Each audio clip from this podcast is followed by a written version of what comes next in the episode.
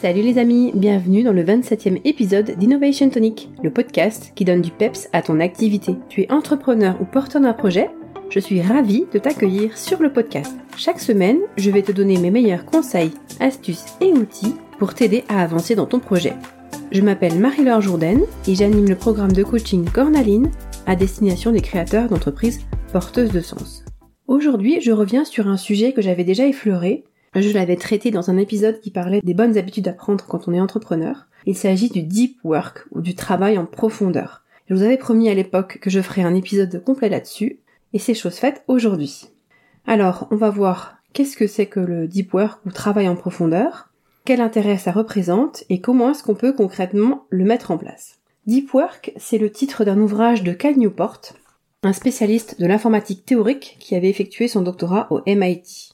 Deep Work ça veut dire donc travail en profondeur. Et le titre du livre exact, c'est Deep Work, retrouver la concentration dans un monde de distraction. Tout un programme. Alors sache que j'ai utilisé cette méthode pour produire cet épisode de podcast, plus exactement pour euh, écrire le texte. Donc euh, je t'expliquerai à la fin euh, comment je m'y suis prise une fois que je t'aurai expliqué la méthode. Qu'est-ce que le travail en profondeur? Ce sont des activités professionnelles menées dans un état de concentration absolue.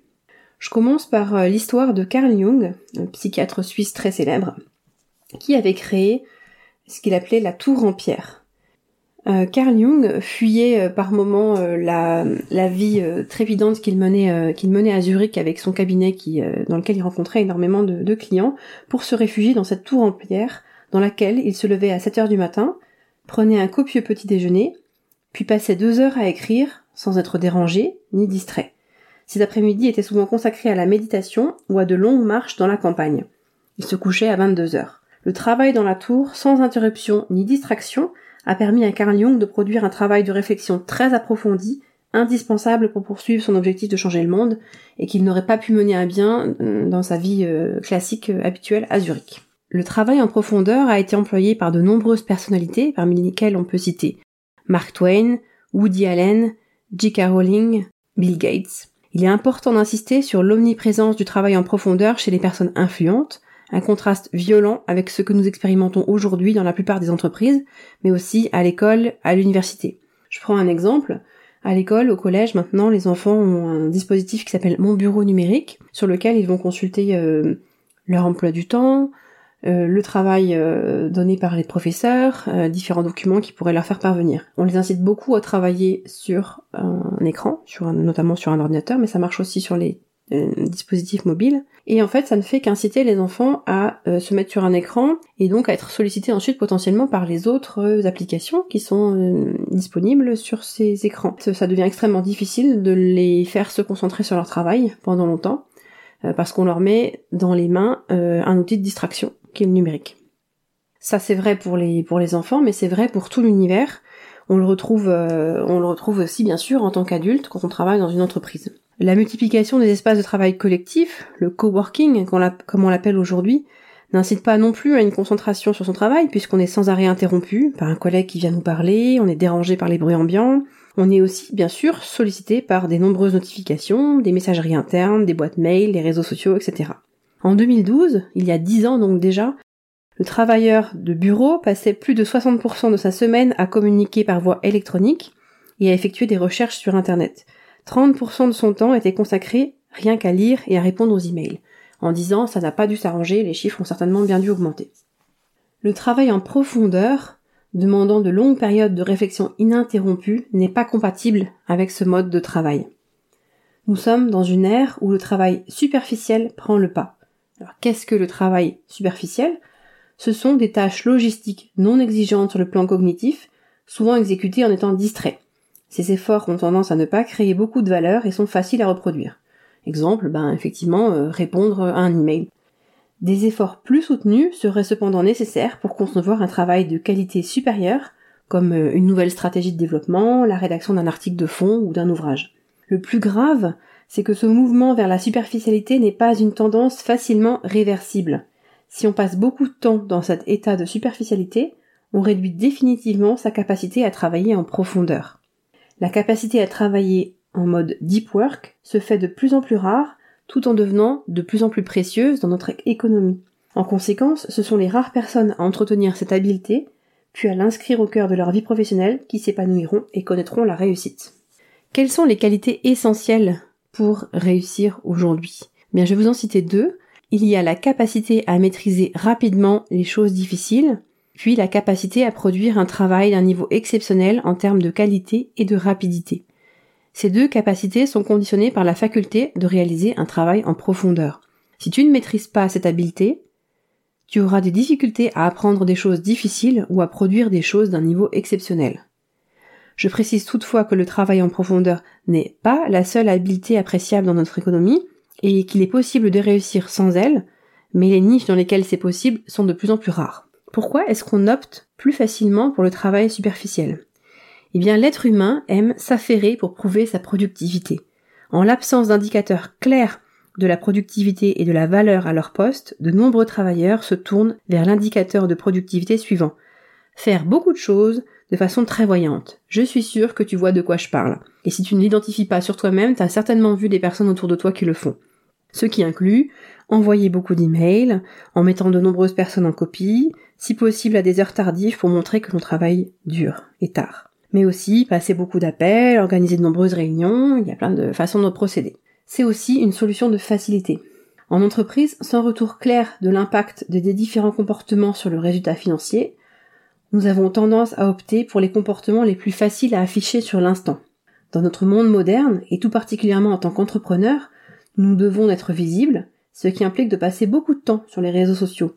On se sent obligé de répondre aux commentaires sur nos posts dès qu'ils arrivent, pour encourager l'algorithme à diffuser notre publication au plus grand nombre.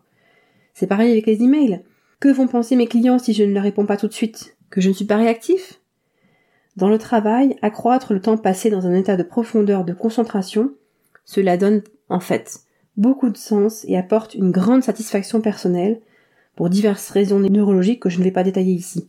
Cette satisfaction, on ne l'a pas quand on passe beaucoup de temps à faire du travail superficiel, même si je viens d'évoquer les raisons pour lesquelles on est naturellement attiré par ça. J'ai passé pas mal de temps à t'expliquer euh, ce qu'est le travail en profondeur et surtout pourquoi est-ce qu'il est nécessaire de l'utiliser. Mais ce sujet méritait justement un travail plus en profondeur de ma part que de simplement te dire ce que c'est et fais-le, ça va changer ta vie. J'ai donc pris soin de lire toute la première partie du livre et d'en extraire ce qui m'a apparu le plus important, assorti de mes réflexions personnelles. Sachant que j'avais déjà lu le livre euh, une première fois il y a euh, peut-être un an de ça, donc là je l'ai relu en connaissant déjà un petit peu le contenu. On va passer maintenant à la partie pratique, les règles à suivre. Je précise quand même d'abord que ce n'est pas si simple de remplacer la distraction par la concentration. Il suffit pas de le décider. L'obstacle principal, c'est la forte envie de porter son attention sur quelque chose de plus superficiel. Pour que cela marche, tu auras besoin d'ancrer des routines et des rituels dans ta vie professionnelle afin de minimiser la quantité de volonté nécessaire pour basculer sur la durée dans un état d'intense concentration non interrompue.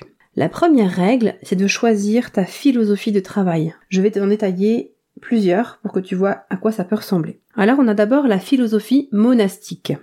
Et là, il s'agit d'atteindre la profondeur en éliminant ou en réduisant considérablement les obligations superficielles. Là, on va trouver quand même dans cette catégorie des gens un petit peu particuliers, des scientifiques, des écrivains, des personnes qui vont pousser les choses jusqu'à parfois ne même plus avoir d'adresse email. Donc là, on est dans l'extrême, la personne qui voudrait ne faire que du travail en profondeur.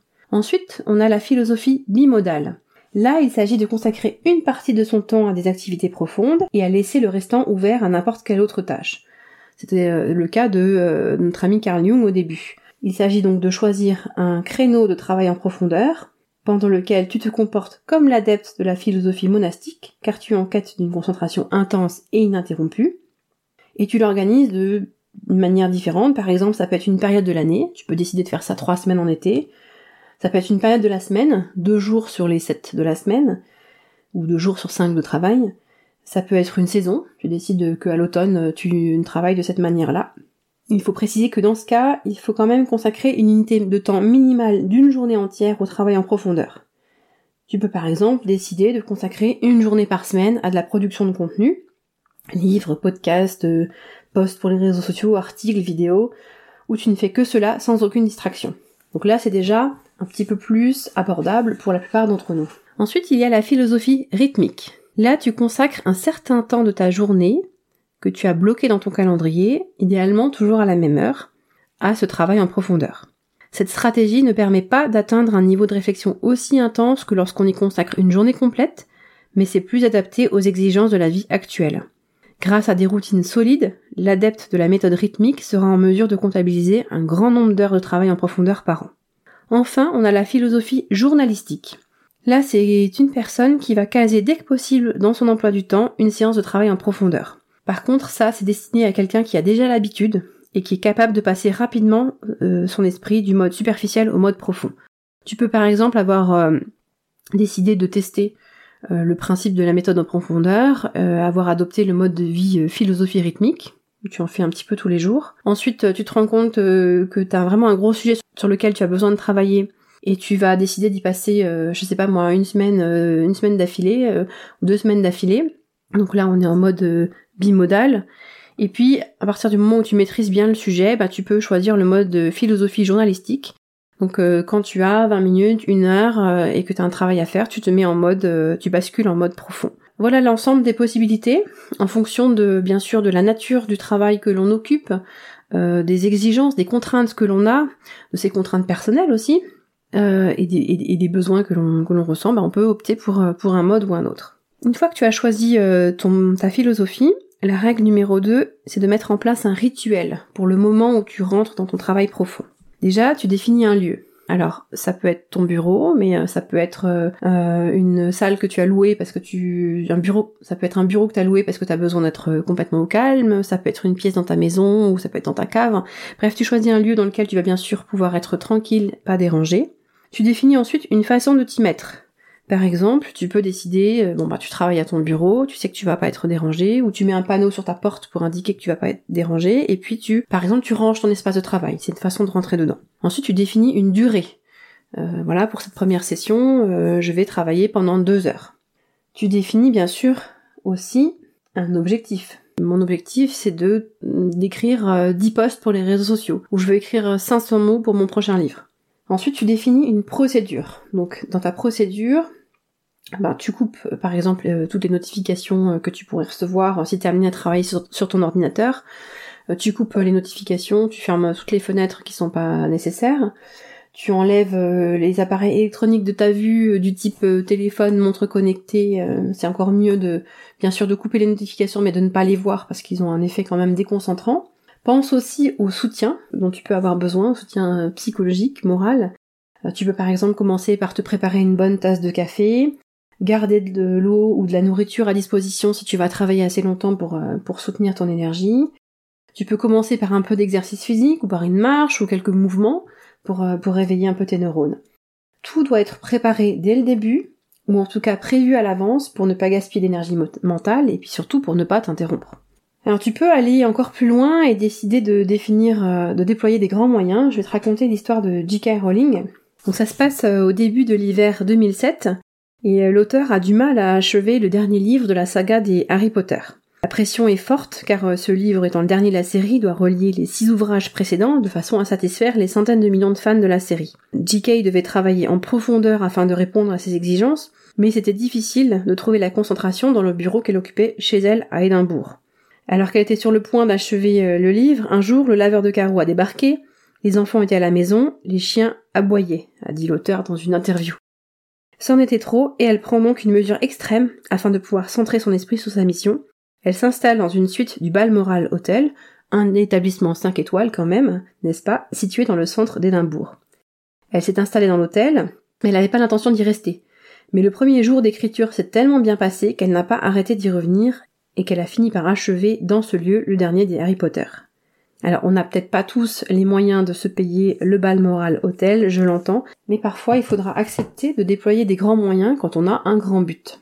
Et le concept d'aller s'isoler dans un endroit différent de son bureau habituel est intéressant lorsqu'on veut accomplir une tâche vraiment particulière euh, qu'on n'a pas l'habitude de faire et qui va vraiment changer les choses pour nous. Troisième règle, j'ai déjà cité un petit peu avant les objectifs. Euh, j'y reviens de manière un peu plus précise. Ton travail en profondeur doit avoir des objectifs vraiment clairs enfin pas l'objectif de la séance, je veux dire, je parle d'un objectif global. Par exemple, écrire un livre en, je sais pas moi, deux mois, euh, produire euh, chaque semaine dix nouvelles vidéos pendant cinq semaines, produire 100 vidéos en trois jours, écrire en deux jours tous mes postes du mois. Il faut que tu aies, que tu travailles en profondeur, pas pour travailler en profondeur, mais parce que tu veux atteindre un objectif particulier. Et ça va au-delà de l'objectif d'une séance. Bon, tu te fixes un objectif global et après tu peux le décliner bien sûr euh, par, séance, le découper.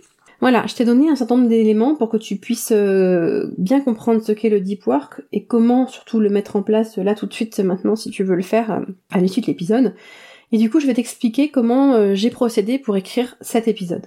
J'écris toujours mes épisodes, euh, enfin le texte de mes épisodes de manière plus ou moins détaillée. Là, je l'ai détaillé un petit peu plus. Euh, ça m'a pris 1h45 de travail. J'avoue, je compte pas toujours le temps que je, prends. Je pense que d'habitude, je les écris quand même un peu plus rapidement. Mais là, je devais relire le livre en même temps que je prenais des notes et que j'écrivais le, texte. Donc j'ai commencé par ranger mon bureau, le nettoyer. J'ai travaillé avec du papier, un crayon de papier, une gomme et le livre. Et j'avais un verre d'eau à côté de moi. J'avais caché mon smartphone que j'avais mis en mode silencieux mais en plus caché dans un tiroir, désactivé euh, la les notifications sur ma montre mais je l'ai gardé pour avoir quand même l'heure. J'ai pas utilisé mon ordinateur portable que j'avais mis sur le côté. Comment est-ce que je me suis sentie euh, à l'issue de ce moment de travail? Ben super contente. En fait, ça faisait un moment que je j'envisageais de faire cet épisode et j'avoue que je reculais un petit peu devant la tâche parce que le livre Deep Work est quand même assez euh, riche en contenu. On peut résumer l'idée de manière très simple hein, en parlant du concept de travail en profondeur, mais Cal Newport, il a cherché à étayer toutes ces hypothèses par des cas concrets, il prend le temps d'expliquer, c'est assez long à lire, et je l'ai fait, j'ai relu le livre en 1h45 en même temps que je prenais des notes. Pas tous les passages de manière détaillée évidemment, mais j'ai quand même survolé tout le livre. Donc je suis super contente parce que euh, le fait d'avoir choisi de me mettre en mode deep work m'a permis de faire finalement en seulement quand même 1h45 euh, un épisode qui était un petit peu plus complexe à écrire. Donc comment est-ce que j'utilise le deep work euh, de mon côté?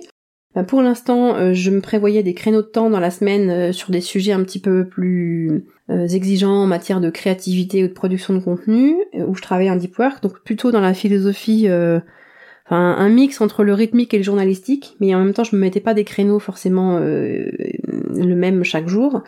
Donc je vais mettre en place, je pense, une routine régulière tous les jours avec un, temps consacré à, ce travail en profondeur parce que j'ai un livre à écrire et que ça me paraît être la meilleure des choses à faire pour cela. Voilà, euh, cet épisode était un petit peu plus long. Euh, j'avais pas mal de choses à partager avec toi. J'espère que ben, je vais te donner envie au moins de tester hein, cette méthode et j'espère que ça pourra t'apporter euh, une meilleure qualité dans ton travail. Et si tu veux en discuter avec moi euh, et me faire part de, ton expérience concernant le deep work, ou si tu as envie d'en savoir un petit peu plus euh, sur ma façon de travailler ou encore sur mon programme Cornaline, eh bien je t'invite à me contacter sur les réseaux sociaux. Je suis présente sur LinkedIn, sur Facebook et sur Instagram, et je te mets tous les liens dans la description de l'épisode. Belle semaine à toi